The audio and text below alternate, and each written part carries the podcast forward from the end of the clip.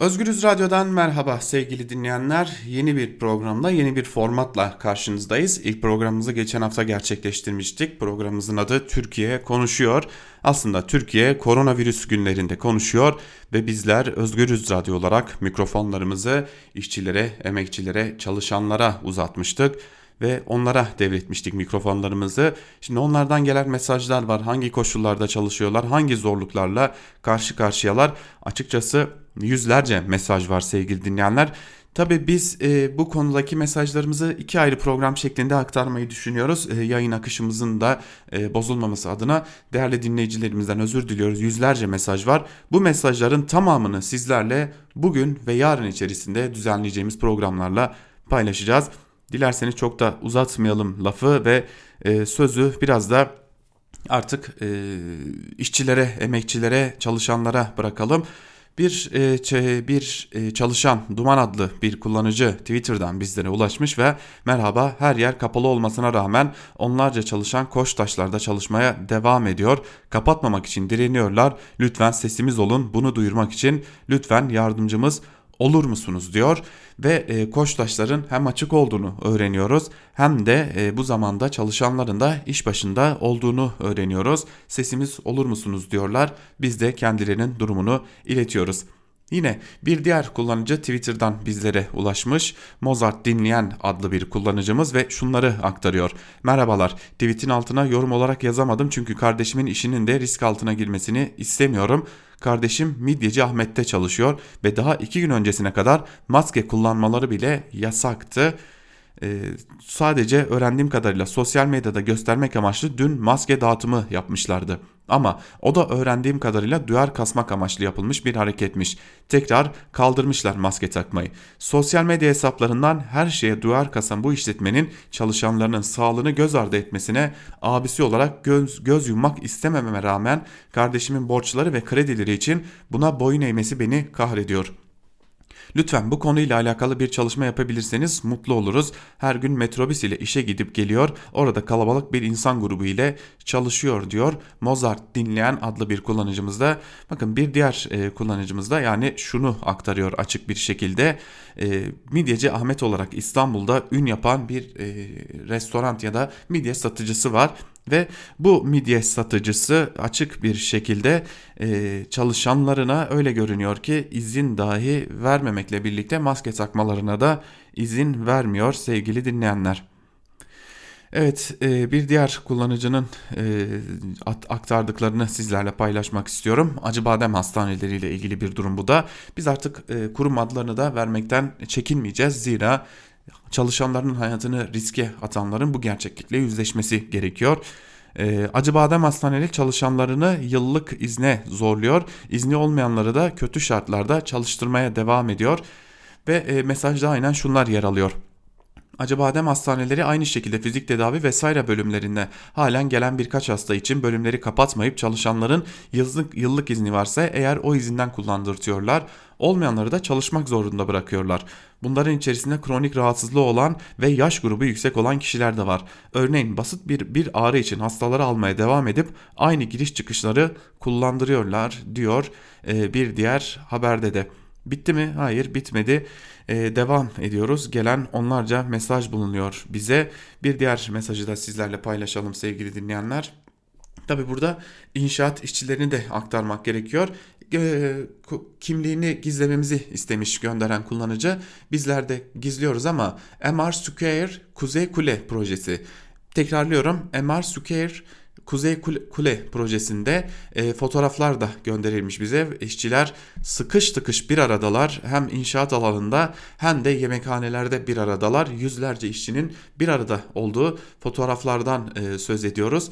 E, zaten bu fotoğraflara da e, birazdan bizim Twitter hesabımızdan da ulaşabileceksiniz sevgili dinleyenler. E, şimdi e, bu fotoğrafları sizler Twitter hesaplarımızdan da göreceksiniz. Biz durumu aktaralım sizlere. Bir dezenfektan koymuşlar bu kadar. Sabah sahaya giderken ateş ölçüyorlar. Onu da sağlık personeli değil düz bir işçi yapıyor. Zenginleri daha zengin etmek için neden hep emekçiler ölüme terk ediliyor ve neden kimse sahip çıkmıyorlar? Evde kal diyorlar, sosyalleşme diyorlar. Evet bunları demek kolay. Kiramı kim verecek? İhtiyaçlarımı kim karşılayacak? Devlet liderleri çıkar açıklama yapar. Bu olağanüstü durum için aldıkları ekonomik paketleri açıklarlar. Halkına destek olurlar. Ancak biz dua ediyoruz şeklinde tepkisini göstermiş. Biri buna dur desin demiş ve e, gelen fotoğraflarda açıkçası işçilerin ne şartlar altında çalıştığını gösteriyor. Bitmedi devam edelim. Bir diğer e, kullanıcımız e, şimdi Deniz Bayram adlı bir kullanıcımız bu konuyu bizlerle paylaşmış. E, bize yine e, yaptığımız çağrılara istinaden ulaşan bir kullanıcımız ve şunları söylüyor. Ankara'da bir pastanede çalışıyorum. Evet zor şartlar altında çalışıyoruz ama zorla çalıştırılmıyoruz. Çalışmaya mecburuz. Bu yüzden her sabah gelip pastaneyi açmak zorundayız. Biz hizmet sektöründe çalışan kişiler için en temel sorun insanlarımızın yani müşterilerimizin bize karşı tavrı. İnsanlar masaları kaldırdıktan sonra bize bu yüzden bağırıp çağırıyorlar. Ben çayımı nerede içeceğim, pastamı nerede yiyeceğim diye bas bas bağıran insanlar oldu. Onlara tane tane sabırla anlatmaya çalışıyoruz ama inanın ki sabrımızın sınandığı anlar oluyor. Bir de maskesini eldivenini takmış insanlar var alışveriş yapmaya gelen. Onlar da biz çalışanların onlara her an virüs bulaştıracağı endişesiyle bize karşı inanılmaz derecede kaba davranıyorlar. Maske takıyoruz mesela. Aa burada maske takıyorlar. Demek ki bir sorun var deyip alışveriş yapmıyorlar bizden. Çok şey beklemiyoruz. Sadece biz çalışmak zorundayız ve bu şartlar altında hem kendi sağlığımızı hem de başkalarının sağlığını düşünerek hareket ediyoruz. Bunu bilerek bize karşı daha anlayışlı ya da nazik davransa insanlar şu şartlarda çalışmak daha katlanılabilir olur. Bu da e, Deniz Bayram adlı kullanıcımız mesajı. E, mesajı evet burada en azından olumlu bir çalışma koşulunun olduğunu görüyoruz. Ama buradaki kullanıcımız da çok daha önemli bir şeyden şikayet ediyor. Yurttaşların kendilerine olan yaklaşımlarından şikayet ediyor sevgili dinleyenler.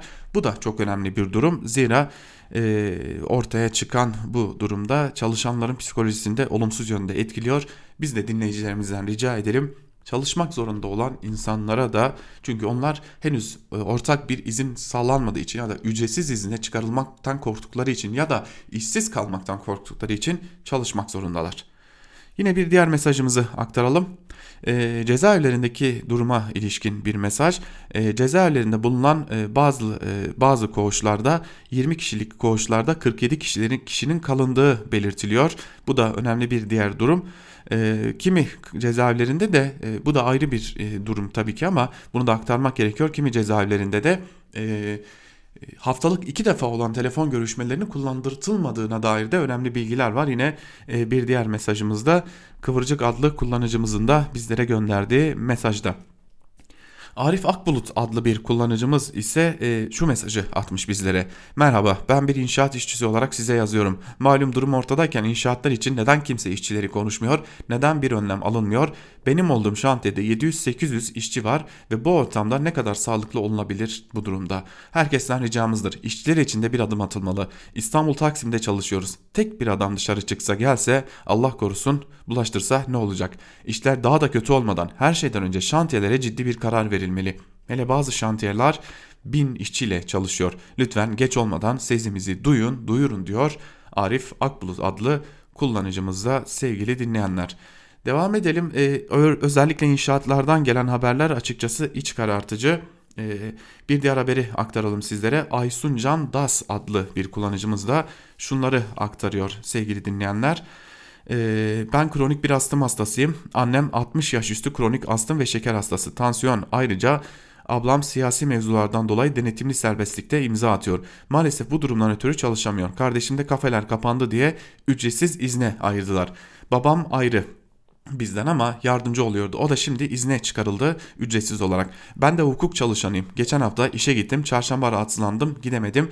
Beni arayıp artık gelme ya yıllık izin al bir hafta kullan ya da ücretsiz izne ayrıl dediler. Ben ücretsiz izne ayrılırsam kredimi kim ödeyecek? Astım krizi geçiriyorum sürekli ilaç kullanıyorum. Şimdi elde avuçta yok ne yapacağız? Sürekli su mutfak giderleri nasıl olacak? Marketler çok pahalı öyle böyle değil. Bugün zar zor bir şeyler alabildim. Hasta halimle çıktım diyor ve e, sesimizi sesini duyurmamızı istiyor. Aysun Can Das adlı bir diğer kullanıcı da e, ve dikkat çeken bir e, mevzuyu da aktarıyor. Onu da sizlerle paylaşalım. Şimdi ben test te, benim benim test yapmam gerekiyor. Çünkü yurt dışı yurt dışında temas eden bir arkadaşım var. Ben de onunla temas ettim Arayın biz eve geliriz diyorlar ama aradığında hastaneye başvurun diyorlar. Peki ben dışarıya çıktım toplu taşıma kullandım hastaneyle iletişim kurdum da ve bende varsa kaç kişiyi tehlikeye atmış olacağım diyerek de e, önemli bir noktaya temasta bulunuyor. Bende virüs olabilir. Ben yurt dışı kaynaklı bir insanla temas halindeydim. Ben bana test yapılması gerekiyor diyor. Ailemin yarısı sağlıkçı. Her yerden bilgi böyle geliyor. Virüsten yatan genç hastalar dahi var ve durum hiç iyi değil diyor e, gönderdiği mesajda da. Devam edelim e, mesajlarımıza sevgili dinleyenler. E, şimdi bu konulara ilişkin bilgileri paylaşırken bir diğer önemli veriyi de sizlerle paylaşmak istiyorum. E, son günlerde çok çirkin reklamlar da yapılmaya başlandı. Bağışıklık sistemini korur biçiminde e, reklamlar da yapılıyor. E, ve bu reklamlar e, özellikle e, sağlıkları daha fazla insanların sağlığını daha fazla riske atıyor. Geçtiğimiz günlerde bazı ünlü isimler de Seda Sayan gibi bazı ünlü isimler de bağışıklık sistemini güçlendiriyor, koronadan koruyor diyerek e, bazı e, insanların bazı e, ilaçların reklamını yaptılar.